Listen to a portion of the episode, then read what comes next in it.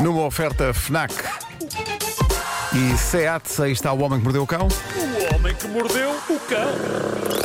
Título deste episódio: Ah, David, seu maroto, o que andas tu a fazer?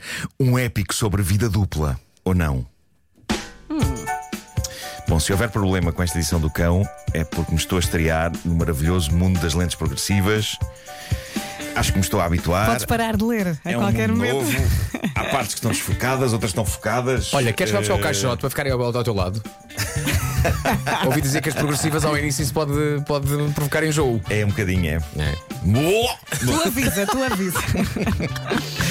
Bom, eh, malta, esta edição do Homem que Mordeu o Cão será inteiramente preenchida com uma história fascinante que me foi enviada pela nossa ouvinte Teresa Sacramento, que por acaso é também a minha cara metade. Obrigado, coração, e um beijo para você.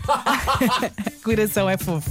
Obrigado, coração. É, Eh, As leis é- é sobre- fizeram avançar 20 anos. Espera aí. Pois foi, pois foi, mas é, a pessoa sente-se mais velha, não é? Sim, Portanto, claro que sim. Eu, eu ainda tenho que perceber como é que se lê. Qual é a posição de cabeça vou ler? Hum.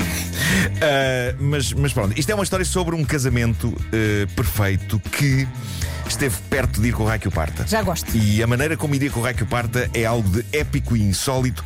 Foi narrado por um dos protagonistas, a mulher do casal, nessa instituição, que é Reader's Digest. Ei, as seleções. Até nisto se vê que estou com lentes progressivas, não é?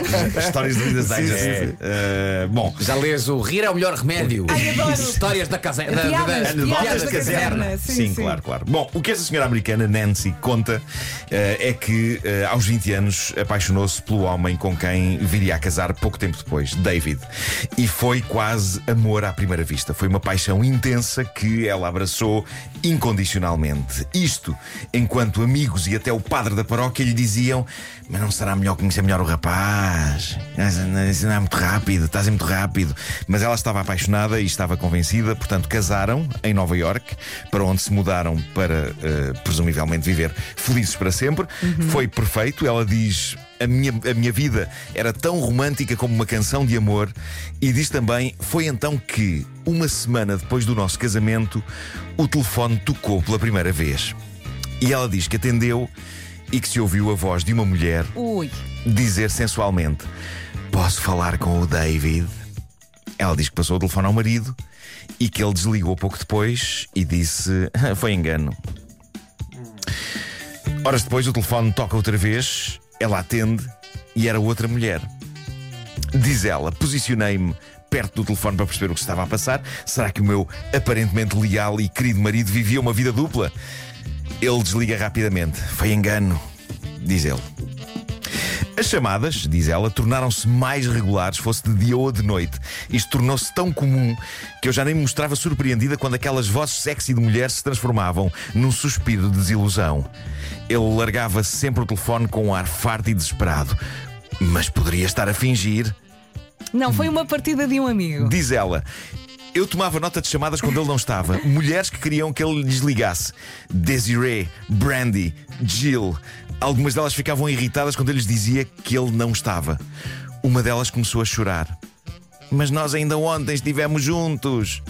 Mas onde? Perguntei eu. Num bar do Soho, disse ela. E a senhora explica. O meu marido trabalhava num escritório de advogados no centro da cidade. O que faria ele num bar, no Soho? Teria eu cometido um erro terrível ao casar com o David? Se calhar os meus amigos tinham razão. Eu conhecia o mal quando casámos e eu já tinha ouvido várias histórias de mulheres que descobrem, tarde demais, que os seus maridos vivem vidas duplas. Ela diz que perguntou à mulher do outro lado da linha: Desculpe, nós estamos a falar do mesmo David, alto e louro. E diz a outra mulher: E lindo. Ai meu Deus, Estou sim, Glenn Close, a atração fatal, como que está? aflição. E diz a outra mulher do outro lado da linha: Vai dizer-me que tenho o número errado? É que eu estou aqui a ver a nota que ele me escreveu ontem e é este número. E diz a esposa neste texto que ela escreveu: "Ah, Eu estava confusa e magoada. E finalmente ela decidiu confrontar o marido David com isto. Portanto, houve um dia em que ela lhe disse: Epá, desculpa lá, o que é que está a acontecer? Ó Marco, desculpa, só uma pergunta. O telefone que tocava era o fixo de casa? Era o fixo, era o fixo Ok. de casa, sim, Ok. sim. Isto já foi há uns anos. Ok, sim, sim, sim. sim, sim. Uh, o que é que está a acontecer? Uh, números errados geralmente não acertam no nome. Uh, mas o David parecia estar tão confuso como ela. Finalmente, depois de tantas chamadas de senhoras, eis que liga um homem que diz: Posso falar com o David? E ela responde: Pá, lamento, mas ele está no trabalho. E diz o homem: Trabalho? Peço desculpa, mas todo o trabalho dele tem de passar por mim. E ela pergunta: Mas quem é você? E diz ele: Epá, eu conheço o David há anos, a questão aqui é: quem é você? E ela diz: Eu sou mulher dele. E há um silêncio. E diz o homem do outro lado da linha: Então, mas como é que ele nunca me falou de si? E ela, neste momento, já está a sentir uma espécie de culpa e uma necessidade de se justificar a um senhor que ela não sabia quem era. E ela diz: O nosso casamento foi muito espontâneo. E o homem diz: Bom, uh, olha, eu vou já para aí. Não falo com ninguém. não falo com ninguém. Temos de resolver isto. Não falo com ninguém. Sim. Temos aqui uma grande história. Como se Temos repente o David fosse o agente do KGB. Sim, temos de resolver isto. E ela diz: mas, mas repare, eu não sou nenhum problema que tenha de ser resolvido. Eu sou a mulher do David. E diz o homem: por acaso estará grávida? por acaso virá aí um pequeno David Lee a caminho? Uma criança agora não convinha nada, agora com o regresso. E diz ela: David Lee, o meu marido não tem Lee no nome. O nome do meio dele é Austin. E qual regresso? E o homem do outro lado diz: Então, mas agora vai-me dizer que eu não sei o nome do meio do meu cliente? E diz ela: Mas qual cliente? Eu estou a falar do meu marido, que é um advogado, David French. E diz o senhor do outro lado: E eu estou a falar de David Lee Roth, o cantor.